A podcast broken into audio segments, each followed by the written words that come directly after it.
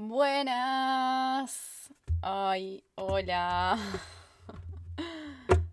Uy, casi tiro todo. Ay, qué lindo estar acá de nuevo, no lo puedo creer. Pasó mucho tiempo, muchas cosas. Volví de viaje, me engripé. Tuve, me mejoré, después tuve titis, después me mejoré y ahora ya estoy como más centrada Claramente la vuelta me llevó más tiempo del que hubiese calculado, si me preguntaban. Pero si hay algo que aprendí en este tiempo es a dejarme fluir y creo que todo pasa para eso, para que fluyamos cada vez más con la vida y que dejemos de planificar tanto cada minuto que pasa y vivamos un poco más el presente. Así que con ese pequeño preámbulo doy la bienvenida nuevamente a este hermoso podcast que nos acompaña desde hace tanto tiempo. Y mm, siempre voy como un poco siguiendo mi intuición, intercalando un poco entre lo que es la nutrición holística, el crecimiento personal. Y hoy me resonaba hablar sobre algo que hace tiempo que venimos hablando en esta comunidad, que es el control. Lo venimos hablando, lo hablo muchísimo en el programa de Mindful Eating, es donde más lo suelo trabajar, pero sale mucho, sale mucho y creo que es uno de esos mecanismos, una de esas formas que aprendimos eh, a relacionarnos con, con la vida, con las cosas, con la alimentación, con nuestro cuerpo. El control es una forma de vincularnos que respiramos desde chicas y absorbimos desde chicas y en este tiempo aprendí bastantes cosas sobre el control, sobre mm, la ilusión de control, sobre el control y sobre el descontrol también. Esas dos cosas que parecen ser opuestas, pero que en realidad son lo mismo. Y les quiero contar un poco eso, qué es lo que aprendí sobre el control, trabajando sobre mí misma, trabajando con, con mujeres que buscan soltar el control, que tienen miedo a soltar el control sobre todo en, el vínculo con el cuerpo y con la alimentación, que es lo que más hablamos por acá por este espacio. Pero como siempre les digo, tanto la alimentación como el cuerpo son áreas de nuestra vida, son espacios con los cuales nos vinculamos, que son un reflejo de las formas con las que aprendimos a vincularnos con, con las cosas, con nuestras cosas, con, nuestros, con las personas, con nuestros vínculos, con nuestro cuerpo, nuestra alimentación, con el trabajo, con el dinero, con los tiempos. Son, son espacios en donde se refleja esa forma adquirida de vincularnos y cuando sanamos en un aspecto, en un área de nuestras vidas, en un espacio, cuando aprendemos cosas sobre nosotras mismas y podemos integrar nuestra propia historia al momento presente y a, y a cómo queremos seguir, nos podemos llevar ese aprendizaje a cualquier área de nuestra vida y para mí la alimentación y el cuerpo, además de que son las áreas que yo elijo acompañar a sanar, son espacios en donde se ve mucho eso, se refleja muchísimo el control que aprendimos a tener. Y siempre hablo de, lo que aprendimos a porque creo profundamente que las formas con las que aprendimos a relacionarnos, que son formas que que no nos hacen bien, que son formas que nos limitan, que nos hacen sentir poco suficientes, que nos hacen sentir que, que nunca alcanza, que estamos haciendo las cosas mal, que nos dañan, que nos generan dolor, son formas que sí o sí fueron aprendidas. Naturalmente, instintivamente, no podríamos como fabricar de cero formas que en realidad nos dañan y que nos estresan, siendo que el estrés es la raíz de todos los desequilibrios que atravesamos, que vivimos, que sentimos, que nuestro cuerpo nos expresa. Entonces creo profundamente que, que todas esas formas con las cuales nos vinculamos que, que no nos hacen bien y que en algún momento dejan de resonarnos y en algún momento nos replanteamos justamente soltar, son formas que aprendimos, sea que las aprendimos directamente porque alguien cerca nuestro se vinculaba de esa forma con nosotras o se vincula hasta el día de hoy de esa forma con nosotras, o sea porque las absorbimos de la cultura en la que vivimos, de la cultura que respiramos, de lo que vimos en los medios a lo largo de la vida, en la televisión, en las revistas, hoy en día en las, en las redes sociales, toda la información que recibimos, lo que ingresó a través de nuestros sentidos a lo largo de toda nuestra vida, hasta que no hacemos el trabajo intencional de, de construirlo, de verlo y de, de, entenderlo y de preguntarnos si, si realmente queremos que siga ahí eso, es algo que, que va a quedar, va a quedar en ese piloto automático. Hasta que, como decía, hacemos ese trabajo de mirarlo de frente, de entenderlo, de aprender a, a leerlo, identificarlo, verlo en nosotras y desde ahí elegir si queremos que se quede o si queremos que se vaya. Y en el episodio de hoy justamente quiero como contarles todo esto que, que yo vi acerca del control, que viví, que entendí, para que puedan reflejarlo en ustedes y distinguirlo también, aprender a identificarlo, aprender a, a, identificar esos momentos en los cuales están relacionando desde el control, porque una vez que los identificamos, una vez que le ponemos nombre y que vemos su forma, vemos sus bordes. Y cuando vemos sus bordes y vemos sus límites, podemos entender si queremos como retirarlo de ahí. Lo primero que entendí sobre el control, que me sirvió un montón, es entender que cuando hablamos de lo que controlamos, no estamos hablando de lo que creemos que estamos controlando, que creemos que estamos teniendo poder sobre, sino que cuando hablamos de lo que controlamos, estamos hablando de lo que conocemos. Relacionarnos desde el control, cuando nos relacionamos desde el control, lo que estamos haciendo no es controlar, no es tener poder sobre algo, sino repetir, reciclar. Porque eso que nos hace creer que tenemos poder sobre algo es ese poder de predictibilidad, de saber exactamente cómo van a ser las cosas. Y cuando sé exactamente cómo van a ser las cosas, es porque estoy repitiendo un camino, un camino que transité o un camino que me fue dado. Y esto tiene que ver 100% con querer evitar riesgos, querer disminuir la posibilidad de error, de equivocarnos, de hacer algo diferente de lo que veníamos haciendo y no tiene absolutamente nada que ver con si lo que veníamos haciendo era algo que nos gustaba, que nos generaba placer, que nos genere placer o no. No tiene que ver con lo que es, sino que tiene que ver con este mecanismo de defensa que el cuerpo pone en marcha cuando quiere ante todo prevenir el riesgo y prevenir la incertidumbre.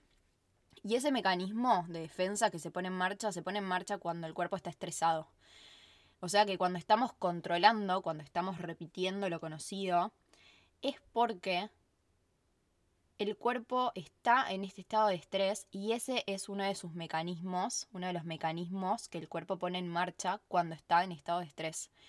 Es como esta mm, inferencia que podemos hacer. Cuando estamos en este lugar de no querer cambiar nada y que no haya riesgo y que no haya incertidumbre y que todo siga igual y que sepamos exactamente qué es lo que va a pasar después, estamos en este estado de alerta, estamos en este estado de, querer protegernos frente a esa supuesta amenaza que es que las cosas sean diferentes, que es esa incertidumbre. Y cualquier situación que se perciba como una amenaza, sea real o sea imaginaria, el cuerpo va a poner en marcha todos los mecanismos de estrés y una de las funciones principales del cerebro cuando el cuerpo está en este estado de estrés es protegernos de lo desconocido y ahorrar todo tipo de energía. Está en un modo ahorro, modo ahorro energético, porque claramente lo que necesita hacer el cerebro en ese momento es priorizar todo lo que tiene que ver con la supervivencia. Entonces, si está priorizando la supervivencia, no es momento de probar algo nuevo. Y eso es el mecanismo que el cuerpo está atravesando. El cuerpo no entiende que nosotros estamos intentando controlar y por otro lado que estamos intentando hacer las cosas bien y no equivocarnos y que nada salga mal. El cuerpo entiende de biología, el cuerpo entiende de mecanismos, el cuerpo entiende de química. Y la química que está ocurriendo, la alquimia que está ocurriendo en el cuerpo, cuando estamos paradas desde el control, cuando nos estamos relacionando desde el control, es el estrés. Glennon Doyle es una de mis autoras favoritas y ella tiene una frase que me parece espectacular respecto al control, que dice, nunca tuviste control, lo único que tenías era ansiedad. Y es que la ansiedad es un síntoma del estrés. Y cuando creemos que estamos controlando, en realidad lo que estamos haciendo es relacionarnos desde la ansiedad. Desde la ansiedad que, tiene que ver con este estrés, que tiene que ver con el miedo al riesgo, que tiene que ver con el miedo al fracaso, que tiene que ver con el miedo a lo desconocido. Y es la misma ansiedad que después deriva en descontrol. Pasa mucho con quienes vivieron toda su vida dieta o dentro de la cultura de la dieta, dietando, con mentalidad de dieta, yendo del todo al nada, probando mil cosas, pero siempre desde este control, desde querer aprender a controlarse, a controlar al cuerpo, a controlar el tamaño del cuerpo, a controlar los antojos, el peso, la porción, como todo este vocabulario y este lenguaje del control con la alimentación, que muchas veces tal vez de pronto descubren o empiezan a resonar con la alimentación consciente, con la alimentación intuitiva, la nutrición holística, pero no se permiten ir hacia eso porque tienen miedo de soltar el control. Cuando en realidad ese miedo a soltar el control no es desconocido, porque el miedo a soltar el control y que te descontroles no es que no lo conoces, lo conoces perfectamente, porque cuando vivís desde el control, también vivís desde el descontrol, porque tanto el control como el control, como el descontrol, vienen de, ese, de esa misma raíz de ansiedad y de miedo a lo desconocido. La ansiedad a veces se ve como control y a veces se ve como descontrol. El tema es que asociamos el descontrol a lo negativo, como que eso es lo que está mal y eso es lo que hay que eliminar, porque es lo que tal vez te lleva a comer de una forma o a ver de una forma que no está culturalmente aceptada, que culturalmente es más negativa, que culturalmente es más insuficiente. Entonces querés deshacerte del descontrol, pero no del control, porque controlar está bien y porque cuando me controlo hago las cosas bien. El miedo no es al descontrol, el miedo es a lo desconocido. Cuando estoy controlando, no es que estoy teniendo poder, es que estoy con lo conocido tanto cuando controlo como cuando descontrolo, sigo con lo conocido. Porque incluso cuando me descontrolo, ya sé cómo voy a seguir. Descontrolarse, por ejemplo, con la alimentación y tener un atracón o tener un momento en donde comes, entre comillas, de más, o sea, más de lo que supuestamente deberías haber comido, sigue siendo lo conocido sigue siendo lo que controlas, porque después de ese descontrol sabes exactamente lo que viene, sabes exactamente lo que sigue, sabes exactamente cómo te vas a comportar, cómo te vas a sentir y lo que te vas a decir. Sigue siendo control, solo que se ve de otra forma, pero la raíz es exactamente la misma. El miedo no es al descontrol, el miedo es a lo desconocido, es a relacionarte con tu alimentación y con tu cuerpo, por ejemplo, desde un lugar el que nunca te relacionaste antes, desde el, desde el conocerte, desde el conectarte, desde confiar.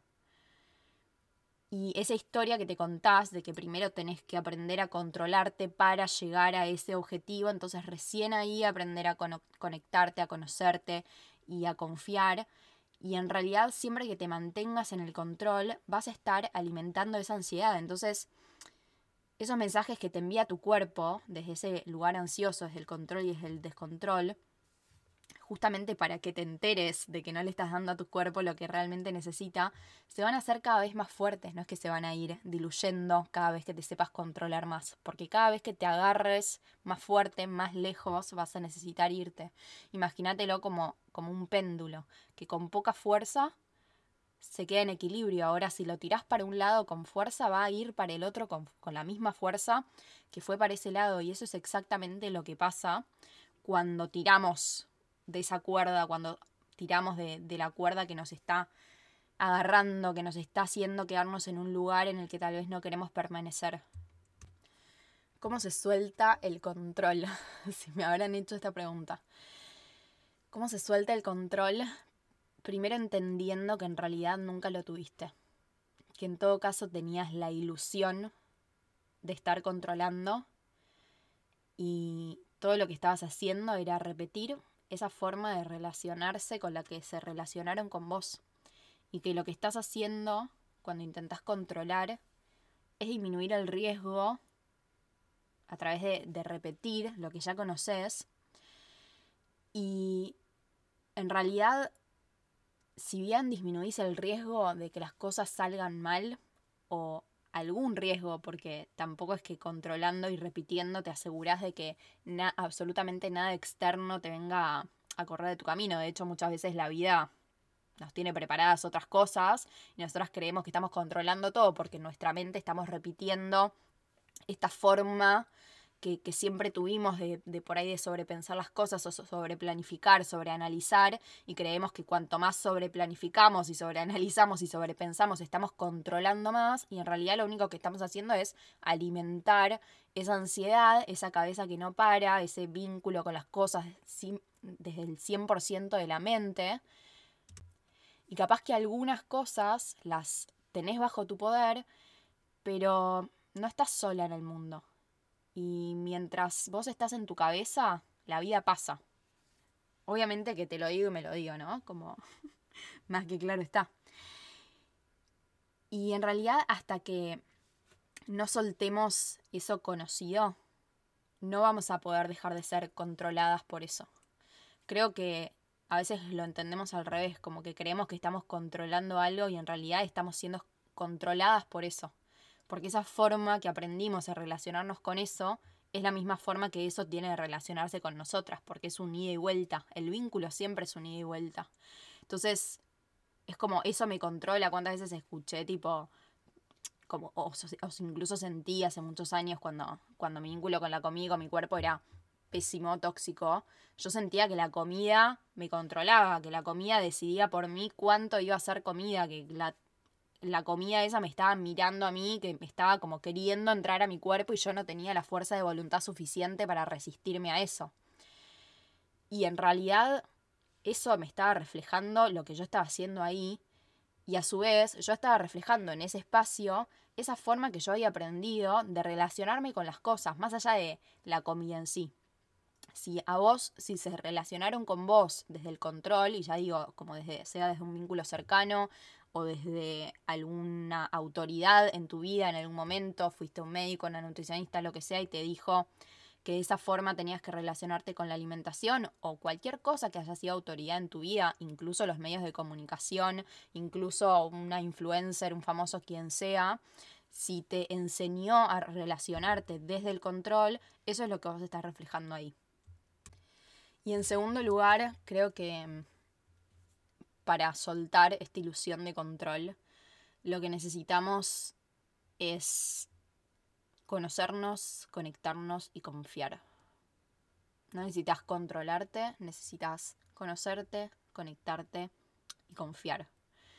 Conocerte porque necesitas descubrir desde qué lugar te hace bien relacionarte con la vida. Y es un descubrimiento. O sea, eso está cubierto y el laburo es el de des cubrirlo, de conocerlo, desde qué intenciones, desde qué valores, desde, desde el miedo, desde la desconfianza, desde la rigidez, o desde el disfrute, desde la confianza, desde la libertad y todas esas palabras que resuenan cada vez que, que te haces estas preguntas, ¿no? Como, ¿qué es lo que resuena en mí? ¿Qué es lo que siento más honesto, más mío, más propio? Si te pregunto qué palabras te gustaría que describan la forma con la que te relacionas con la vida, con la vida, con la alimentación, con tu cuerpo. ¿Qué palabras aparecen? Ahí está tu verdadero ser, porque el hecho de que alguien haya puesto esta forma de, relacionarse con las cosas, de, desconfianza, de, de falta de, de libertad para conocerte, ¿no? Como marcarte un camino y no permitir y no confiar en que en que tu propio camino va a estar bien, ¿no? Y va a ser el que necesites realmente. que alguien haya hecho eso o que alguien eso, que la cultura nos haya hecho creer eso, no significa que sea de esa forma, no significa que debamos desconfiar de lo que aparece en nuestro cuerpo y de cada cosa que, que se sale de ese camino que supuestamente deberíamos estar. Nos hicieron creer que si nos conociéramos, si nos escucháramos, descubriríamos cosas que, que no van, que no están bien, que son vergonzosas, que no son merecedoras, que no son suficientes.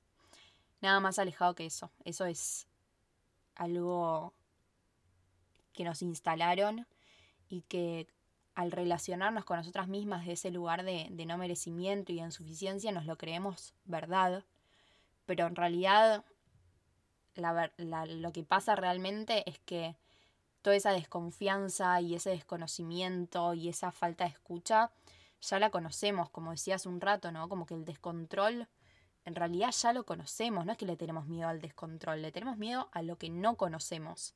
Si el descontrol ya lo conocemos, a eso no le tenemos miedo. No es a eso a lo que le tenemos miedo. A lo que le tenemos miedo es a lo que toda nuestra vida nos hicieron creer que no era suficiente. Conectarte. Necesitas conectarte porque como seres humanos la conexión es algo que necesitamos para sobrevivir tanto como necesitamos el alimento, el oxígeno, el placer. La conexión con una misma y la conexión con la tribu, que no es posible si no existe la conexión con una misma, es tan necesaria para sobrevivir que si no la tenemos la vamos a intentar agarrar de la forma que podamos. Y, y siempre vamos a intentar, siempre que, que la fuente de alguna de estas cuestiones tan necesarias para sobrevivir, como son los nutrientes, el placer y la conexión, si en algún momento alguna de esas fuentes no existe, vamos a intentar hacer lo que sea para compensarlo. Y la forma que aprendimos a compensar la conexión es a través del control, porque aprendimos a mantener cerca eso que necesitamos cerca a través de controlarlo en lugar de a través de conectarnos con eso. Porque conectarnos con eso implica conectarnos con nuestra verdad, implica conectarnos con nuestra vulnerabilidad, con nuestro verdadero ser, con convivir desde el corazón abierto. Y nadie nos enseñó a hacer eso. Y por el contrario, sí nos enseñaron a avergonzarnos y a taparnos y a cubrirnos y a crear mecanismos de defensa para poder sobrevivir y para poder atravesar la vida misma. Es imposible conectarte con tu cuerpo y con tu sentir si toda tu vida te dijeron que tu cuerpo tenías que rechazarlo y que el cuerpo que tenés hoy no es suficiente como para que vos te conectes con él, porque todavía no merece que te conectes con él. Entonces agarramos como este, mm, este imitador de lo que es la conexión, de lo que es tener cerca las cosas, y aprendemos a, a controlar en lugar de conectar. Entonces nos vinculamos, por ejemplo, con la alimentación desde el control porque necesitamos prestarle atención, porque necesitamos tenerla cerca, porque es algo vital. Pero aprendimos a, controlar la porción en lugar de conectar con la intuición, en lugar de conectar con los niveles de hambre y de saciedad. Aprendimos a resolver a través de soluciones externas y a través de personas y, y, de la cultura que nos dijo exactamente lo que teníamos que hacer para no fallar, en lugar de conectarnos con con nuestra intuición y con nuestra sabiduría interna y con nuestro cuerpo y con lo que biológicamente nos expresa, porque aprendimos a negar la veracidad de las expresiones del cuerpo. Es como, no puedo tener esta cantidad de hambre si mi porción era esta. No puedo estar sintiendo más hambre o menos saciedad si en realidad yo lo que tendría que haber hecho es lo que dice en este lugar todas esas formas que aprendimos, esa desconexión del cuerpo y del sentir y esa hiper, ese, ese contacto constante con la mente y con, lo que dice la mente y donde están todas las reglas y las estructuras y las rigideces y los tengo que y los debería, es este lugar de, de exceso de energía masculina desde la cual aprendimos a relacionarnos con la vida porque eso es lo que se respira culturalmente, esa, esa es la forma en la que aprendimos a relacionarnos y, y como toda energía necesita estar balanceada y cuando está polarizada se desequilibra. Y en esa polarización de la energía masculina desde la cual aprendimos a relacionarnos está este control, está la autoexigencia, está el perfeccionismo, está el sobreanálisis, está el exceso de cabeza y la desconexión del cuerpo y del sentir. Y vuelvo a este, este concepto de mecanismo de defensa porque es lógico que queramos controlar a partir de lo que aprendimos a cómo había que controlar el cuerpo, la alimentación, cuando estamos habitando un cuerpo que claramente está dolido y que está traumado en el sentido de, del dolor y del trauma y de momentos, esto, de, de haber sentido dolor, de haber sentido rechazo. Es lógico no querer habitar un cuerpo y no querer conectar con un sentir cuando es doloroso. Y por eso también es lógico que hayamos aprendido a controlar como mecanismo de defensa y, es parte de lo que nos permitió sobrevivir y llegar hasta acá y por eso también siento que hay que agradecerle al control, como todas las cosas que nos pasan en la vida son para, para nuestro crecimiento, como decía al principio, y, y el control es una de esas cosas. Y es a través de empezar a, a dejar ir un poco la mente, a, a soltar un poco los pensamientos. La meditación es excelente para esto. La meditación no es dejar la mente en blanco, la meditación es, es esta práctica de poder no agarrarte como una garrapata de cada pensamiento que tenés y llevarlo hasta el final, porque no todos los pensamientos que circulan por tu cabeza son ciertos o son verdaderos o, o, que estén ahí significa que, que tenés que actuar en función de ellos. Son simplemente pensamientos, son cosas que tu cerebro aprendió a pensar, aprendió a repetir y mm, no quiere decir que sean verdad, no quiere decir que sean ciertos, solamente quiere decir que aprendimos a repetirlos.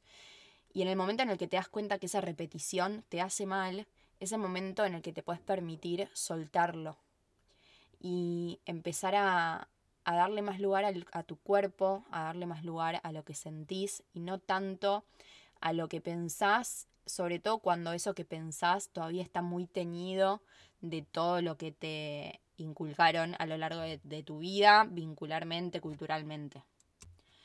Y por último, conocerte, conectarte, confiar. Por último, confiar. Creo que sin confiar, sin confiar, tengo un sticker en WhatsApp que es tipo, hay que confiar, porque si no hay confianza, no se puede confiar. Em, pero sí, es que confiar es... No, podés no confiar si necesitas soltar el control porque no va a funcionar nunca. Porque soltar lo conocido siempre requiere dar un salto de confianza, siempre. Porque el cerebro va a intentar resistirse a ese cambio, sobre todo cuando está constantemente en este estado de alerta, bajo este estado de estrés crónico. El cuerpo es muy inteligente y sabe perfectamente que en un estado de estrés, o sea, en un estado de amenaza, no es momento para probar cosas nuevas. Les recomiendo escuchar el, episodio de estrés y ansiedad para, eh, desde una mirada holística para profundizar más en este tema de estrés y ansiedad y ahorro energético y transformación, etc. Pero es, es totalmente lógico que cada célula de tu cuerpo te diga que no, quiera resistirse con toda su fuerza, cuando quieras soltar la ilusión de control, cuando quieras soltar lo conocido. Y requiere mucho coraje y de mucha confianza en la vida. En, en confiar que si eso que estás repitiendo no es lo que te hace realmente bien y lo sabes porque adentro tuyo lo sabes, entonces, cuando pruebes eso que te resuena y que te inspira y que te expande, pero que a su vez te hace cagar de miedo, seguramente encuentres eso que estabas buscando. Eso que estabas buscando está detrás del miedo, está atravesando el miedo con confianza, con herramientas, con el soporte que necesites, pero la única salida es atravesándolo es tener miedo y hacerlo igual porque confías. Y es la única forma de demostrarle a tu sistema nervioso que es seguro soltar eso que conoce y entregarse a lo desconocido porque mientras te vas entregando lo vas conociendo. Entonces, literalmente tu campo de conciencia y tu sistema nervioso empieza a sentirse seguro cada vez en, en un plano más expansivo. Deja de sentirse seguro solamente como repitiendo esas cosas, repitiendo lo de siempre, el camino marcado y lo que ya sabes cómo va a ser y lo que va a funcionar y lo que no funcionar y lo que viene después y todo. Empieza a sentirse seguro también en esa fluidez, en esa transformación, en ese cambio, en esa, en esa expansión. Como tu sistema nervioso empieza literalmente a, a calmarse mientras vas hacia eso que te generó tanto miedo. Y realmente es atravesándolo, porque es la única forma de demostrarte a vos misma que podés hacerlo. Hasta que no lo hagas, hasta que no lo experimentes, hasta que no lo pases por el cuerpo y hasta que no te dejes atravesar por esa experiencia de ir de frente a lo que te genera tanto miedo y atravesarlo y hacerlo igual y confiar que va a salir todo bien, que, que vas a descubrir que es así, que realmente es de esa forma.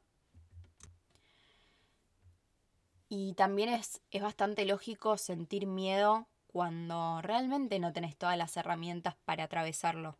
Entonces está muy bien ser eh, cautelosa y ser y cuidarte, que no es lo mismo que protegerte, sino cuidarte, o sea, saber que es necesario ir en búsqueda de esas herramientas, de ese soporte, de esa ayuda, de ese acompañamiento, sobre todo en un inicio, pero el camino es tuyo, o sea, el atravesar eso es 100% tuyo, como que muchas veces también me, mm, viene como aparejado esta necesidad de controlar y de, de, seguir haciendo todo como lo venía haciendo, que como que salirse un poco de ese control para pedir un acompañamiento, para, para pedir alguna ayuda, es parte de lo que también da miedo porque en algún punto como que vos deberías poder sola. ¿No? Como que en esa mentalidad de, control y de autoexigencia y de perfeccionismo está también este discurso, esta historia de que en realidad vos podrías salir, deberías salir sola de soltar este control. Y en realidad no es otra forma más de controlar, ¿no? Porque también pedir ayuda o dejarte acompañar o dejarte sostener también es algo desconocido. Creo que un gran filtro, una gran pregunta para entender si estamos controlando es hacernos esa pregunta, como eso que estoy intentando prevenir. ¿Lo conozco o no lo conozco? ¿Me estoy protegiendo de lo desconocido o me estoy cuidando de algo que conozco y que me hace realmente mal? Y cuando en realidad vos no conoces cómo va a salir y no sabes cómo va a salir eso, ese miedo en realidad lo que te está haciendo no es cuidarte, no es protegerte, te está, te está dejando chiquita. Te está dejando en ese lugar que conoces. Y ese lugar conocido, si bien te previene a veces de ese riesgo, como decía antes, también te previene de que las cosas salgan mejor de lo que tu cabeza, con lo que conoce, puede llegar a imaginar. Y creo que ahí está un poco el empezar a, a, plantearse y el empezar a dar esos pasos. Entender que, que quedarte en donde estás y que quedarte controlando solamente te va a permitir reciclar con lo que ya conoces y dar un paso en camino hacia lo desconocido tiene esa posibilidad de que todo sea mucho mejor incluso de lo que imaginas. Porque cuando nos entregamos a eso, cuando nos entregamos a, a, ir hacia lo que resuena con nosotras y lo que sentimos más expansivo y lo que sentimos que que nos merecemos, aunque la mente todavía diga que te, no, que tenés que ser más perfecta para merecértelo, cuando visualizamos eso que está en ese lugar de merecimiento y en ese lugar de suficiencia, no es casualidad. La, no, no nos lo crea nuestra imaginación por nada. Justamente nos está indicando el camino y por más de que ese camino tenga en el miedo, en el miedo, en el medio el miedo, no significa que nos tenemos que alejar de ahí. Instintivamente vamos a, a intentar huirle al miedo, pero cuando el miedo es a lo desconocido, necesitamos entender que mm, si nos conocemos, si nos conectamos y si confiamos, todo va a salir mejor de lo que esperábamos o de lo que teníamos pensado. Esos son mis aprendizajes acerca del control. Em, como siempre, me encanta saber qué es lo que resonó, qué es lo que te llevas de este episodio. Que hayas podido conectar también con, con tu propia historia, con esas formas aprendidas, con lo que querés soltar, con lo que mm, realmente te estaba diciendo tu miedo a soltar el control, con lo que realmente te estaba diciendo tu miedo a descontrolarte, que era lo que te venía a mostrar, ese descontrol que tanto aprendimos a juzgar y a rechazar, y en realidad te está viniendo a mostrar todo el control que estabas teniendo.